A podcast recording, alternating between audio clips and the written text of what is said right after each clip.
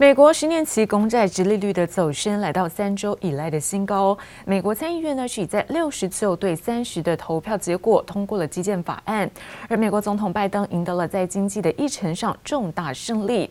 我们看到能源材料股领涨之下，道琼标普都再创下收盘新高。中场道琼收高了一百六十二点，涨幅是百分之零点四六。科技股纳斯达克压低了七十二点，跌幅呢是百分之零点四九。标普五百指数上涨百。百分之零点一零，而费半则是压低百分之一点二零。那另外看到在欧洲的相关消息，欧元区跟德国在八月份经济的景气指数是不如预期，但是在休闲旅游类股表现强劲之下，推升欧股主要指数震荡走高，而中场可以看到连续第七个交易日的上涨，德法股市收红，而德国上涨百分之零点一六，法国的涨幅则在百分之零点一零。Pretty interesting uh, opening action here. Not a lot of volume or movement. Usually, when we see the 10 year yield climbing, we see a move into the value stocks, financials, energy, industrials, etc. 美国十年期公债殖利率上升，触及百分之一点三三六，创下三周以来新高。加上美国政府力推的一兆美元基础建设方案即将上路，波音、开拓重工等基建相关类股提前反应。 overall attendance 22 million human beings visited uh, AMC theaters in the US internationally. That is down compared to 96 million people attending the theaters in the second quarter of 2019. 市场持续关注企业财报表现。美国连锁电影院 AMC 第二季观影人数两千两百万人次，虽然和疫情爆发前相去甚远，但比起第一季来客数才七百万人次，已经大有起色。AMC 在全美近六百间戏院，在六月底已经全数恢复营业。虽然 AMC 第二季仍有三点四四亿美元的亏损，不过已经。亏损收窄，表现优于分析师预期，这档迷因股终于有基本面支撑。The loss was a little bit smaller than had been anticipated, but I mean, Adam Aron alone among the CEOs that have been targeted as meme stocks has leaned into its memeness far and away more than anyone else. We already knew this, and he continues to do that further. with saying the company is going to accept Bitcoin at its theaters. By the way, they're going to accept Apple Pay and Google Pay too, but of course nobody's talking about that because it's not really about accepting Bitcoin, is it? It's about being a meme, it's about being buzzy, it's about capturing the zeitgeist.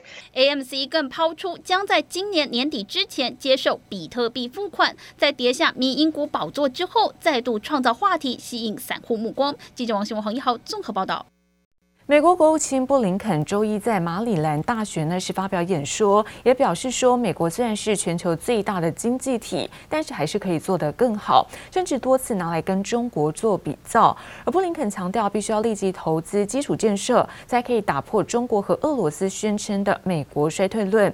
而如果再不急起直追，恐怕这个竞争力就会下滑。We could be doing better. That is the hard truth. We're falling behind where we once were in the world.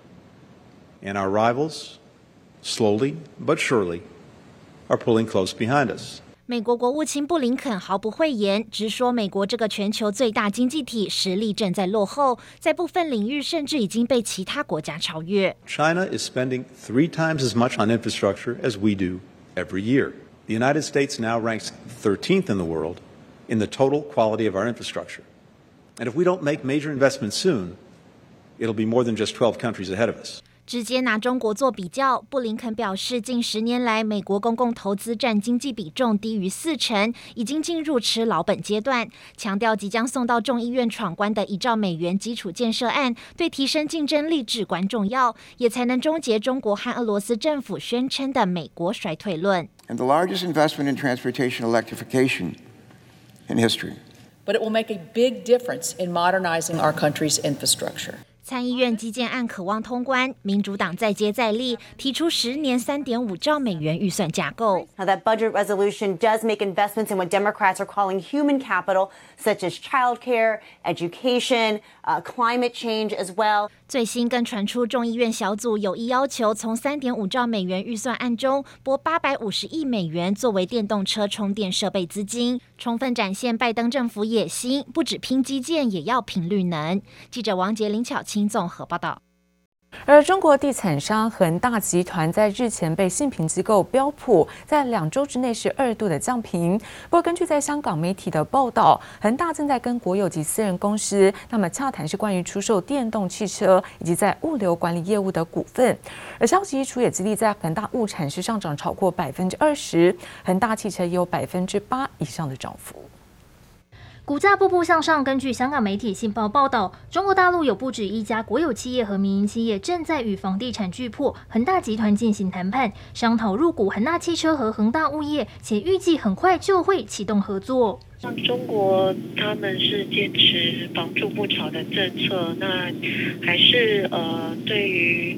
房地产的一个杠杆应该还是会做控制，但是毕竟他们还是不希望整个地产的一个风险会扩散成金融风险。对于呃地产行业来讲，就是解决他们的一个现金的压力，但是呃长期行业的一个杠杆。呃，去杠杆的一个趋势应该不会变化。债务危机引发市场忧虑，就怕影响相关产业链。恒大努力缓解投资者和评级公司疑虑，因为信评机构标普两周内两度下调恒大评级，最新更下调至 CCC，等于只比违约级别高出四级。而惠誉、穆迪也采取了类似措施。不过，在国企商讨入股后，带动恒大系集体走强。恒大物业十号大涨超过百分之二十，恒大汽车也涨了百分之八点零二，中国恒大涨逾百分之七。激励恒生指数持续反弹，收盘上涨超过百分之一，收在两万六千六百零六点。恒生科技指数则涨超过百分之二，腾讯、美团双双上涨。科技公司的一个大涨，呃，我觉得其实还是因为前期跌幅比较大的一个因素，然后呃，国家对于这个互联网平台的一个监管压力，其实还没有真正的。结束，但是股价来讲已经是跌到呃过去五年的一个历史的一个均值水平以下很多了，所以已经出现了一些呃呃有有空间做估值回归的一个状况。七月恒生指数与国企指数分别下跌百分之九点九和百分之十三点四，落后全球股市。中国券商中信证券也出具统计报告，分析在七月十九号至三十号之间，外资抄底恒生科技股，腾讯、美团分别净买入一百四十二亿和三十六亿港元。尽管监管压力尚未消除，但专家仍然看好香港市场还有超跌修复机会。记者洪龙胜镇台北采访报道。而当冲证交税减半的优惠将在今年底到期，传出了财政部呢倾向不再延长，引发了市场的高度关注。而尽管财政部澄清目前还在协调当中，但还是造成昨天台股的买盘缩手。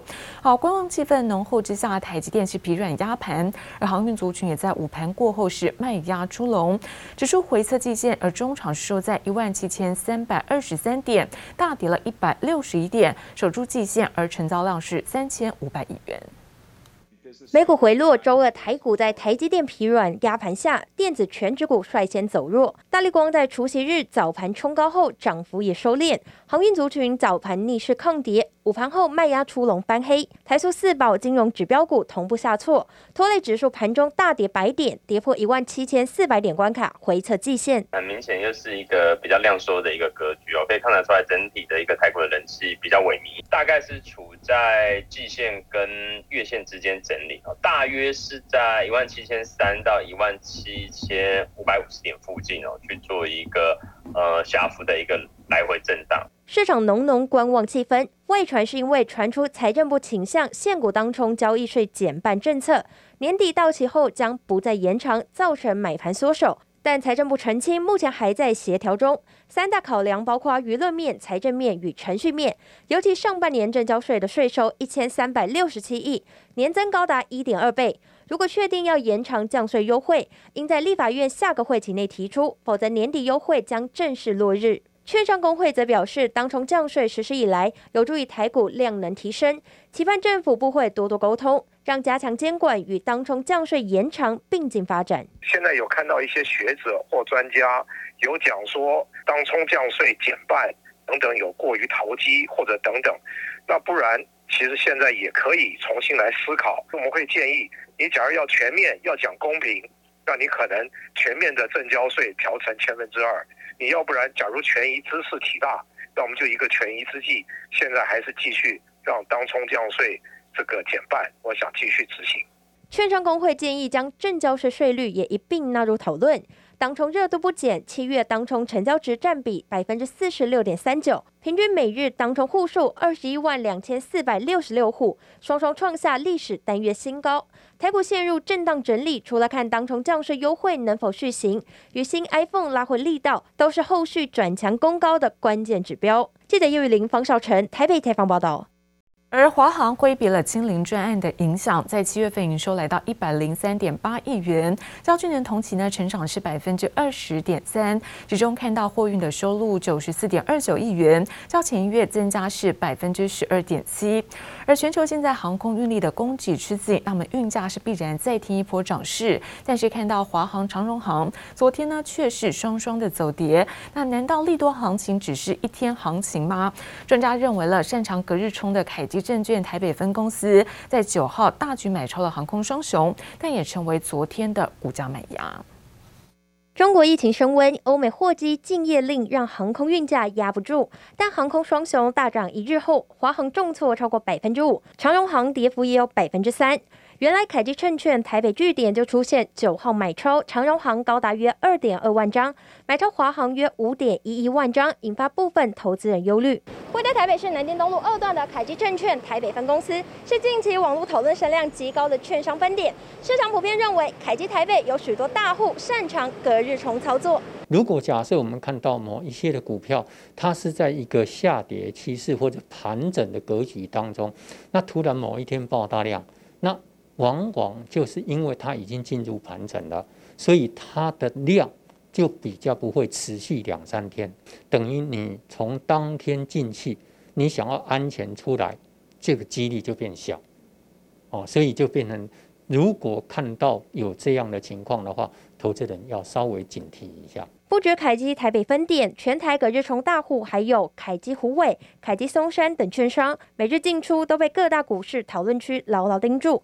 而其他被视作隔日冲的分店，还有土城永宁、富邦建国、群益大安、凯基台北、国泰敦北等。隔日冲可能是个股筹码面的变数，但除了航空股、航运股也有筹码疑虑。长荣七月营收四百五十八点七九亿，史上首次突破四百亿大关，月增超过百分之二十。但时候就有本土投顾富邦证券预估明年运价难涨，下修长荣目标价从两百七十六元大砍到一百八十九元，加上融资也持续增加，也让长荣、阳明、万海货柜三雄全面收跌，营收利多无法激励股价，股价筹码。比较凌乱，所以即便它的基本面有利多，但是呢，对股价的效果就比较没有效果，顶多就是所谓跌深的反弹。尽管基本面后市看好，但短线筹码面的纷纷扰扰，恐怕成为航空股、航运股的不确定因素。记者叶雨玲、方少成台北采访报道。封测大厂日月光投控在七月份合并营收达到是四百六十四点八亿元，年增呢百分之二十四点五，创下是同期的新高。目前在车用业绩占比大约是百分之五到六，而预期明年占比将会提升到百分之十。另外看到在电源管理 IC 厂矽力 KY 公布了七月份合并营收达到十八点九八亿元，年增百分之六十四点八，创下是历史的新高水准。封测大厂日月光投控七月合并收四百六十四点八亿元，年增百分之二十四点五，创同期新高。累计前七月合并收两千九百二十八点七六亿元，年增百分之二十点九一。展望下半年，日月光表示，社会客户需求持续强劲，预期营收将逐季走扬。而目前车用业绩占比约百分之五到百分之六，预期明年占比可提升至百分之十。社会市场需求热络，电源管理 IC。厂矽力 KY 七月合并收十八点九八亿元，年增百分之六十四点八，创历史新高。累计前七月合并收一百一十三点四亿元，年增百分之五十五点一。展望下半年，法人表示，充电产品将在第三季进入新机备货旺季，认为系力下半年的营运表现应可优于上半年。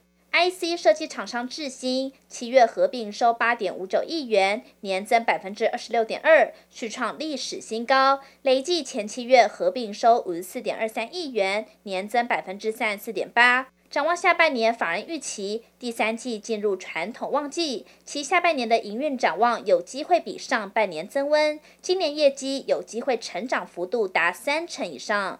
汉唐七月合并收二十一点一三亿元，年减百分之四十三点八，累计前七月合并收一百三十八点九八亿元，年减百分之三十二点五。展望今年，汉唐董事长陈朝水表示，会较去年的历史新高略降，但仍将是很好的一年。而明年在新投入的绿能产业以及客户海外建厂的挹注下，预期业绩有机会再创新高。记者综合报道。